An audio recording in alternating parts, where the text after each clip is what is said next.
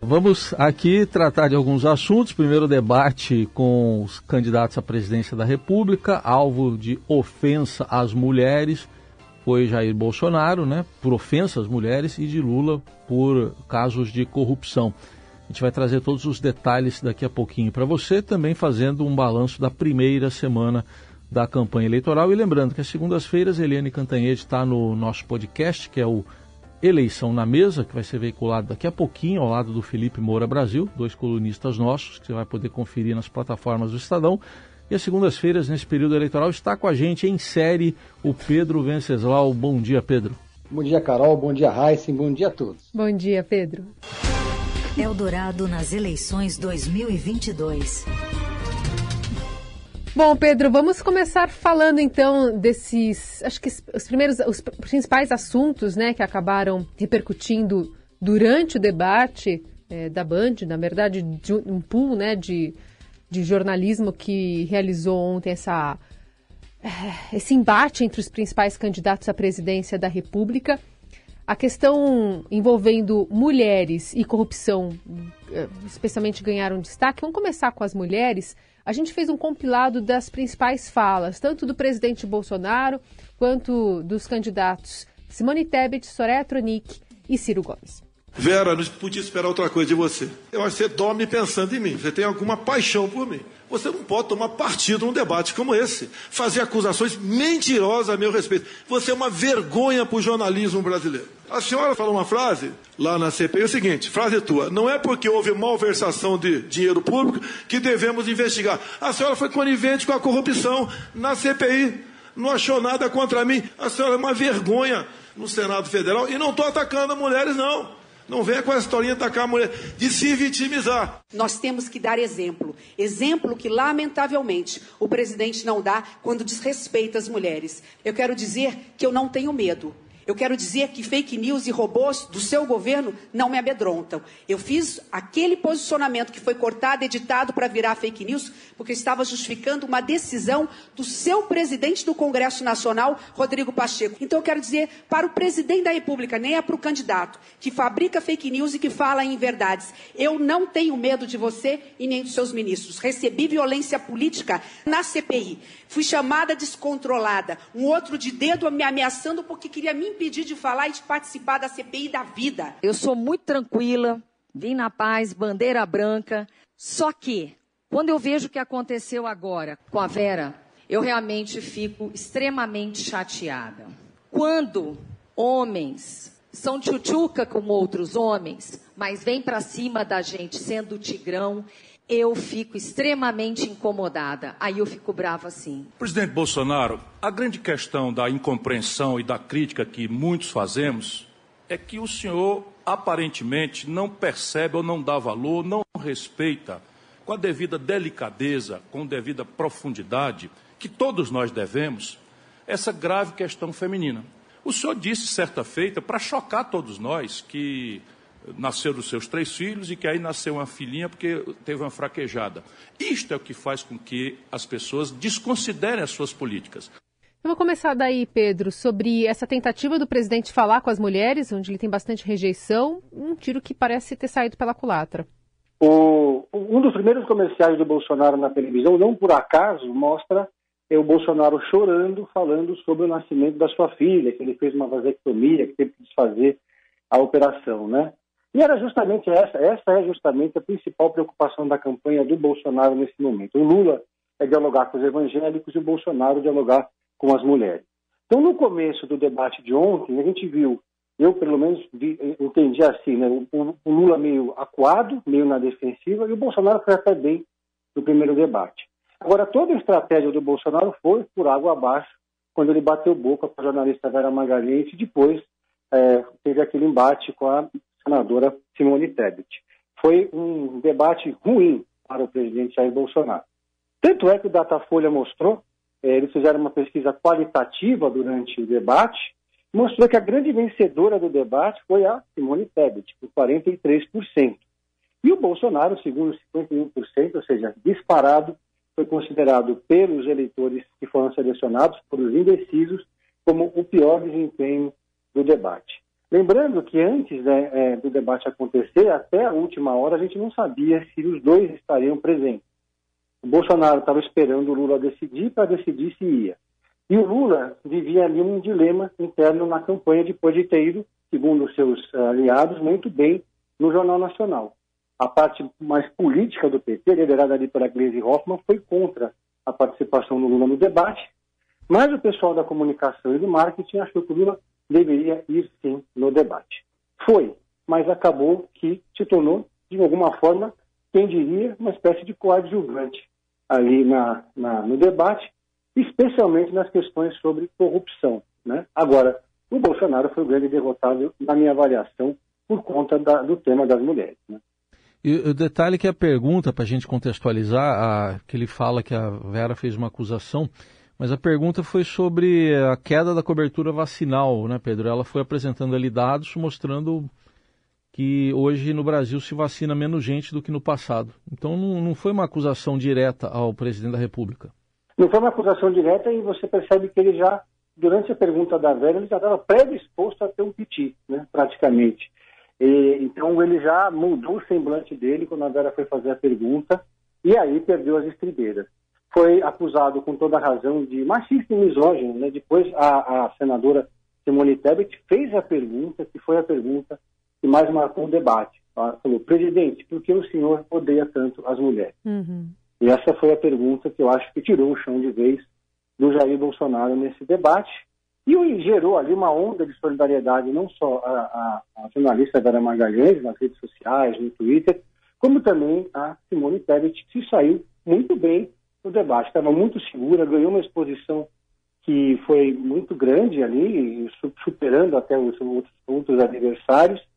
E também ela foi muito melhor no debate da Band do que ela foi na bancada do Jornal Nacional. Sim. Muita comemoração no comitê ali da, da Simone Tebet por conta desse debate, que foi, teve uma audiência, segundo os dados do Ibope que foram consolidados, superando o Fantástico ontem, né? Foi uma audiência muito grande e uhum foi muito boa para os candidatos. E, nessas falas é, sobre mulheres, né, uma que chamou a atenção é o, o, presidente falando que quando o assunto era pobreza e fome, de que ah, a mulher está sem marido, né, como se Isso. toda mulher tivesse que ter um marido para sustentar a casa e, e, que a gente vê uma sociedade muito mais heterogênea. Não há, hum, há milhares de mulheres que criam filhos sozinhas. E ainda falou sobre vitimismo e mimimi, e quando o assunto era era a geração de renda, dizendo que elas estão com a vida melhor porque abriram salão de beleza. Pois é. Ah, só por isso. É. O Bolsonaro, ele coleciona frases, né, que transitam entre o marxismo e a misoginia. É mais forte que ele. Hum. A campanha, é, eu digo assim, núcleo de comunicação, que não é o núcleo palaciano, traça uma estratégia que é sempre de apresentar um Bolsonaro mais moderado. Ele conseguiu, até no Jornal Nacional, não teve nenhuma explosão, não xingou a Renata, né? Uhum. Agora, no debate da Band ele não conseguiu. O Bolsonaro gosta de dizer que não faz media training, que odeia media training, né? E fez uma vez em 2018 e detestou. Então ele faz uma espécie de treino ali com seus ministros. Agora, é um presidente que passou quatro anos é, como dialogando no seu cercadinho ali do Palácio do Planalto, ou dando entrevista para blogueiros amigos, sem ser confrontado. Na verdade, ele mal foi confrontado na eleição de 2018, porque aí veio a facada, uhum. depois da facada quase não teve nenhum debate, houve aquela cobertura intensiva da, da, da recuperação dele no hospital. Então, não é um presidente que está acostumado a ser questionado, a dar entrevistas, a fazer grandes coletivas e nada disso. Então, é um grande desafio. E aí, ele, falando assim de improviso, é nesse momento em que ele perde as estribeiras e deixa ali os seus marqueteiros desesperados, porque todo o esforço vai por água abaixo. Se você vê os comerciais de TV do Bolsonaro, onde ele está treinadinho, onde tem PT para ele ler, uhum. é um outro Bolsonaro, né? um Bolsonaro que fala das mulheres, faz uma força enorme para se emocionar falando das mulheres, tem sempre o suporte ali da Michelle. Mas no debate não teve jeito. Perdeu as estribeiras e perdeu ali o debate em si. Né? Não ganhou nenhum voto e talvez tenha perdido muitos especialmente entre as eleitoras. Aliás, Pedro, você lembrou aí de 2018, porque realmente é, ele não pôde ir por causa da facada, mas no, no, debate que ele pôde ir, que foi antes, quem, quem enquadrou ele foi a Marina Silva, foi outra mulher. De, de, Exatamente. De, de novo, com o que aconteceu ontem. Exatamente. E vocês podem reparar que o Bolsonaro fica especialmente irritado quando ele é confrontado por uma mulher. A irritação dele é muito maior do que quando ele é confrontado com um homem. Parece que não aceita ser questionado por uma mulher. É como se isso fosse um assinte para ele, né? O que mostra que esse, esse racismo que ele transmite na fala dele é uma coisa estrutural, está muito enraizada nele, é muito difícil. Ele, não há media training que faça o Bolsonaro mudar essa visão que ele tem sobre as mulheres, essa visão que ele tem. Então, ali isso ali ficou claro ali e fica claro sempre que você vê é, o Bolsonaro sendo questionado por uma mulher, seja a Maria do Rosário, que foi ofendida por ele quando ele era deputado federal, os embates que ele já teve com outras jornalistas mulheres. Reparem que, as, que os petis do Bolsonaro com as mulheres são sempre dez vezes mais pesados e duros do que os petis que ele tem com os homens. Né? E aí mostra um pouco o que é o Bolsonaro, a raiz dele, né? Pedro, falando sobre corrupção, Bolsonaro ele escolheu né, esse tema para fazer a primeira pergunta ao ex-presidente Lula, que não confrontou. É, como é que é, você avalia o saldo, né? Porque era uma pergunta que o ex-presidente até falou, ah, eu sabia, ainda, ainda bem, né? Quis o destino que você me perguntasse sobre isso, e ele também não respondeu. Aliás, ele foi mais evasivo do que foi até no Jornal Nacional. Ele foi mais evasivo. No Jornal Nacional, eu acho que o Lula se saiu bem quando perguntado sobre isso, porque fez uma espécie de autocrítica. No Jornal Nacional, o Lula também se despolou da Dilma, dizendo que cada um é cada um. No, no debate da Band, não. Ele fez lá um grande elogio à Dilma. O presidente Lula se perguntou abacaxi, ele respondeu limão, né? Quando uhum. perguntado sobre corrupção. E aí tem duas, duas reflexões que eu acho que podem ser feitas desse ponto do debate. Primeiro, é, o Lula, além de não responder de forma que é incontestável sobre a corrupção, ele só olhou para o retrovisor. Ele, aliás, foi uma, um debate Sim. em que o Lula olhou muito para trás, né? É. em vez de olhar para frente. Além disso, ele não replicou o Bolsonaro. Ele estava tão na defensiva que ele perdeu uma oportunidade de ouro de falar sobre um tipo de corrupção que não é uma corrupção de governo. É uma corrupção que beneficia diretamente os seus familiares, os familiares do presidente Jair Bolsonaro. Ele passou ileso sobre isso no, no Jornal Nacional e ontem também, né? Porque esse tipo de corrupção que beneficia diretamente o, o, o, quem corrompe, né, ou quem, é, ou quem participa do esquema, tem um potencial muito grande de atingir, de dialogar com esse eleitor bolsonarista que pode estar, estar ali custeando o alambrado do indeciso, digamos assim, né? As pessoas, elas, o antipetismo é muito calcado na questão da corrupção. Então, por exemplo, é, ninguém perguntou para o Bolsonaro ali no debate sobre os cheques da primeira, que a primeira-dama respondeu, sobre a mansão do Flávio Bolsonaro, sobre as rachadinhas e sobre N outros esquemas que foram identificados durante o governo Bolsonaro ou que são pretéritos do governo dele. Ficou-se muito centrado na questão do orçamento secreto, que é um esquema que pega muito mal para o eleitor, mas não é um esquema que beneficia diretamente o bolso de alguém. E é né? delegado a, a, Arthur Lira, por exemplo, né? Exatamente, aí é delegado a Arthur Lira, põe na conta da governabilidade, tem sempre uma resposta para justificar a questão do orçamento secreto, a uhum. questão do centrão. Agora, como é que você vai justificar que o senador é, Flávio Bolsonaro tenha comprado uma mansão que custa muito mais do que ele recebe como senador ou do que ele tinha recebido sendo dono da Offner, por exemplo. Né? É muito mais difícil responder e deixa o eleitor com uma pulga atrás da orelha. Porque para as outras respostas está tudo muito bem ensaiado. Quando você fala de, por exemplo, de você de esconder os dados, é, os, é, enfim, não revelar os gastos com, o cartão corporativo, colocar 100 anos de sigilo, isso sempre vai ter uma desculpa na ponta da língua, né? Isso já foi muito treinado. Olha, eu o presidente disse ali, eu não preciso é, explicar para ninguém quem, quem vem me visitar no palácio, né? Uhum. É, não, é, não é bem isso. Mas isso aí também não é o que pega. Então, o Lula não estava afim de briga ontem. Porque tem uma máxima no marketing político que quem, para quem dá o primeiro petardo, quem parte para a ofensiva, perde. Agora, o Bolsonaro partiu para a ofensiva, chamou ele de ex-presidiário. E ainda assim, o Lula não respondeu no mesmo tom. Uhum. Poderia ali ter forçado um pouco mais o embate e também a polarização do debate. Sorte para Simone Herbert e também para Soraya, mas eu acho que mais para Simone e também para o Ciro, que segundo o Datafolha se saiu muito bem do debate de ontem. O Ciro parecia estar mais leve, mais é. descontraído e estava assim é, muito seguro no debate de ontem, mais do que o Lula, como me pareceu. É isso. Aliás, de bastidores, teve uma manifestação do próprio Daniel Silveira, né, que estava acompanhando lá na parte de convidados.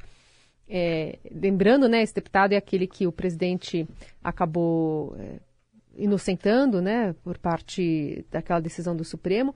E aí, toda vez que se falava ex-presidiário, ele batia palma na parte de pois é. convidados. É.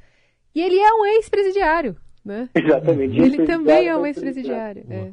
Exatamente. Por falar em Daniel Silveira, teve um debate diferente, foi muito difícil realizar esse debate, uma negociação muito intensa, e no final das contas, a pedido das campanhas, não teve plateia pela primeira vez um debate da Band, só com quatro assessores de cada lado. É. O pessoal ficou todo ali no lounge, e o lounge foi, assim, muito tenso, né? Todo mundo ali, os adversários se, se cruzando.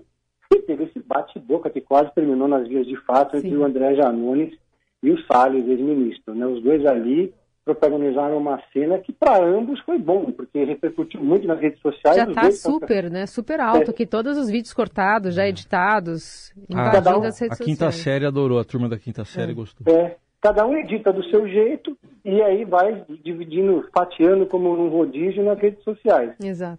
O, o André Janones é candidato a deputado em Minas e o Salles é candidato a deputado aqui. Então foi um ganha-ganha, né? Eu não sei se eles combinaram ou não, mas foi uma atração à parte, essa arena que os dois montaram ali nos bastidores do debate da Band. Pedro Venceslau, na análise política, bom, para a gente fechar, Pedro, uma, um balanço aí dessa primeira semana de campanha eleitoral, o que, que você diz? Bom, essa primeira semana de campanha eleitoral expôs ali qual vai ser a estratégia até o final, pelo menos, do primeiro turno. O Bolsonaro precisa dialogar com as mulheres e precisa falar de economia, porque os seus adversários estão usando e abusando da economia e da fome. Então, os comerciais de 30 segundos do Bolsonaro, quase todos falam sempre, claro, de Deus, mas também de Auxílio Brasil. E o Bolsonaro prometeu aí que o Auxílio Brasil vai continuar depois do ano da eleição, do corrente ano, como ele costuma dizer, porque os adversários estavam batendo nessa tecla de que o Auxílio Brasil tem data para terminar.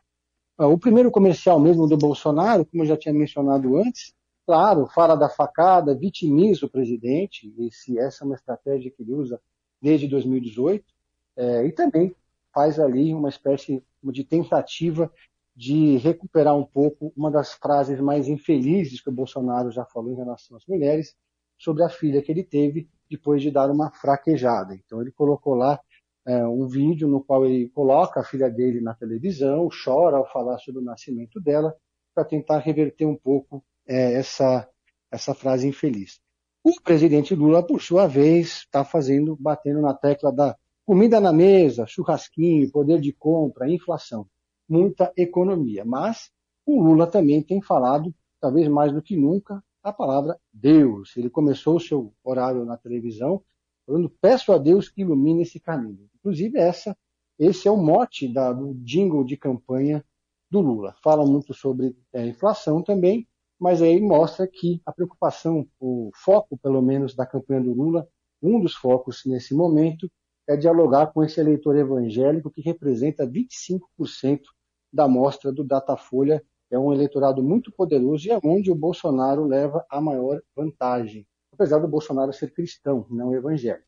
Então, é, a gente vai ouvir muito Lula falando sobre Deus e todo um esforço, porque existe uma campanha dos líderes evangélicos que apoiam Bolsonaro, eles têm redes sociais muito poderosas para atacar o ex-presidente, espalhando aí fake news, inclusive, de que o Lula iria fechar igrejas, de que o Lula não gosta de evangélicos. As demais campanhas, a gente está vendo agora a Simone Tebet e a Soraya, que estão tendo bastante tempo também no horário eleitoral de televisão, ah, com um discurso de apresentação, né, mostrando um pouco quem elas são, mas especialmente elas tentando puxar a questão para ah, as duas candidaturas femininas competitivas. Tirando um deslize, às vezes a Simone se esquece que ela não é a primeira mulher a disputar a presidência da República, como ela já chegou a dizer, Tivemos até uma que venceu a eleição e foi presidente, que foi a Dilma. Então não é tão inédito assim, né? Agora, o que é inédito é o fato da Simone ter uma candidata a vice que é tetraplégica. Então aí sim temos um fato inédito que deve ser mais explorado ao longo do, da campanha na televisão e no rádio nas próximas semanas. Muito bem, Pedro Venceslau abrindo a semana com essa análise aqui para a gente entender também os próximos passos, né? O que acontece aí nesse, nessa preparação das campanhas. Pedro que volta a conversar a qualquer momento aqui ao longo da semana no Jornal Dourado também. Pedro, obrigada, viu? Obrigado, um abraço a todos.